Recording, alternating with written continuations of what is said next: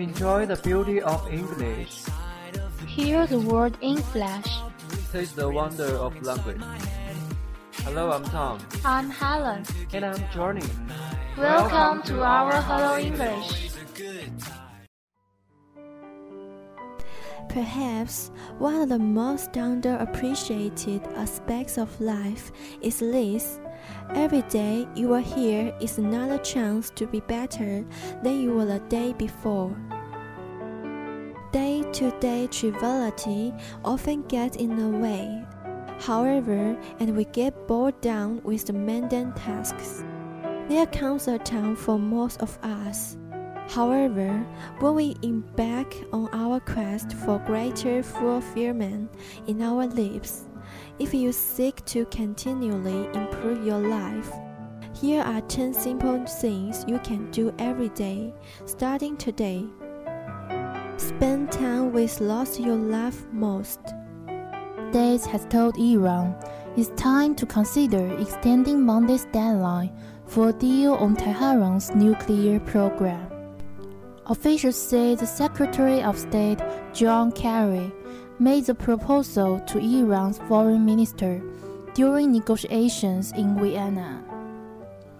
Earlier, starkly different signals emerged from the talks. Here's our Middle East editor Jeremy Bowen reports. Rumors about success and failure are spinning around the hotel where the talks are happening. These talks are a combination of a lot of work since a temporary agreement in Geneva a year ago. Then Israel was threatening to attack Iran's nuclear facilities. That deal stopped what appeared to be an inexorable slide to war. Time is limited though. Headliners in Tehran and Washington, D.C will try to sabotage any agreement. Both see no reason to dilute their mutual suspicion. 美国告诉伊朗，是时候考虑将德黑兰核项目周一协议的最后期限延长了。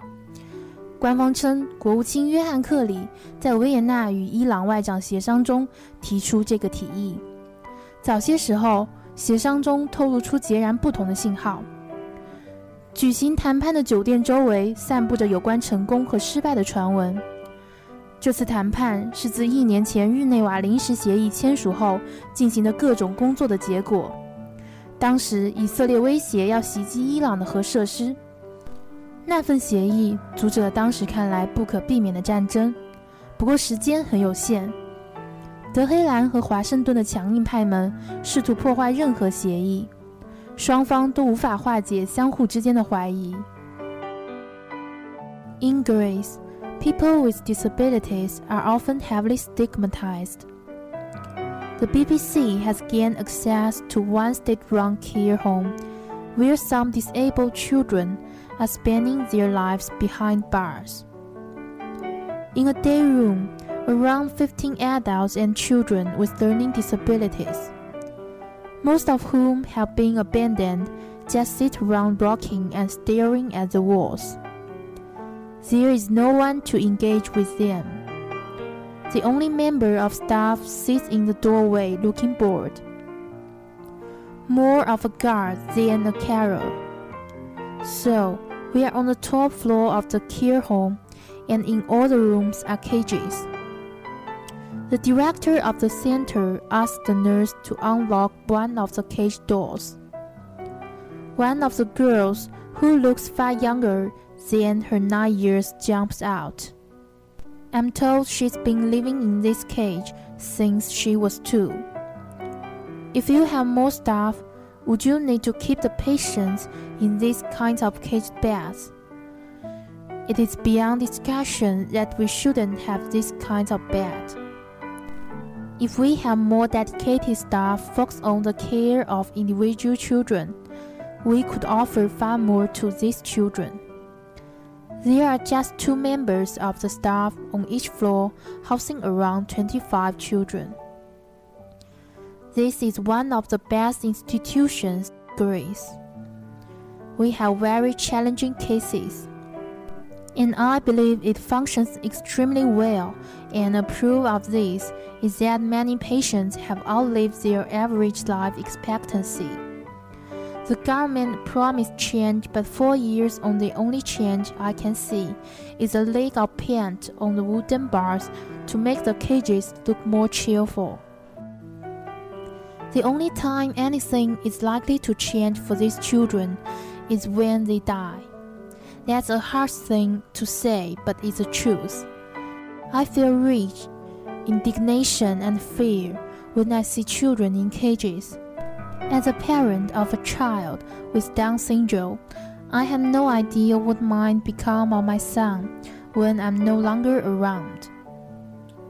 No, I don't want to visit that place. I don't want to go there. All care for disabled people in Greece has recently been transferred from the Ministry of Health to the Ministry of Labor and Social Welfare. I asked the General Secretary for Welfare when these children would be given proper care. I can't give you an exact time for when these children will be transferred out of that institution, but we are in the process of discussing the subject at the ministry.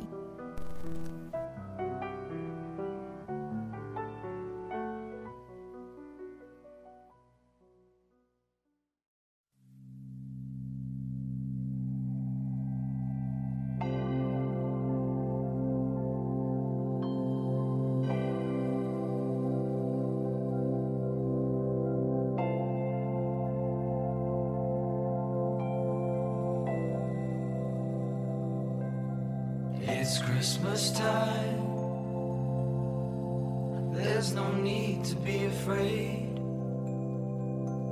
At Christmas time, we let in light and we banish shade.